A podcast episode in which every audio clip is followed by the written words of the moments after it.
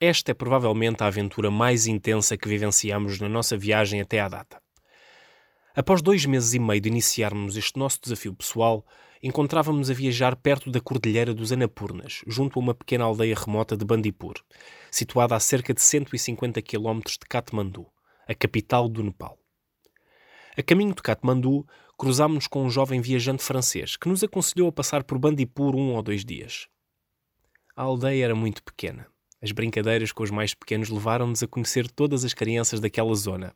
Eram cerca de 15, 20 crianças. No segundo dia, eu e o Nuno fomos até ao hostel ver uns e-mails, uma vez que no nosso não tínhamos internet. O Shotabem, um menino de 5 anos e filho de Ram, dono da guest house, onde ficávamos, veio comigo.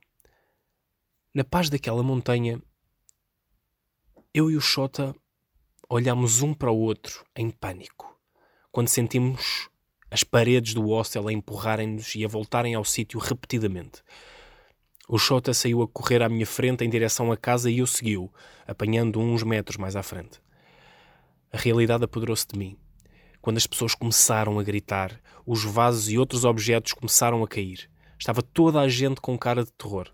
A terra continuava a tremer. Encontrei finalmente o Nuno no meio daquela confusão. Enquanto ouvíamos as casas a caírem, ficámos abraçados em pânico.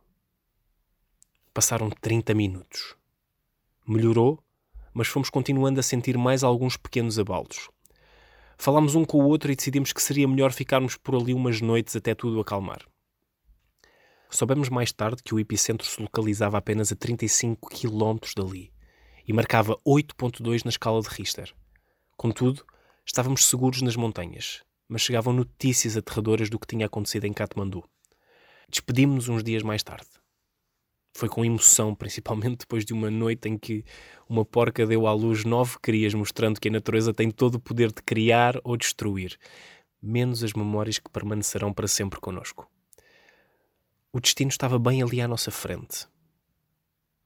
O rapaz francês com quem conversamos, não mais de cinco minutos na viagem, convenceu-nos a alterar a nossa rota evitando assim Katmandu durante o sismo. Tudo isto ajuda-nos a relativizar o que passamos. Poderia ter sido bem pior, ou mesmo fatal.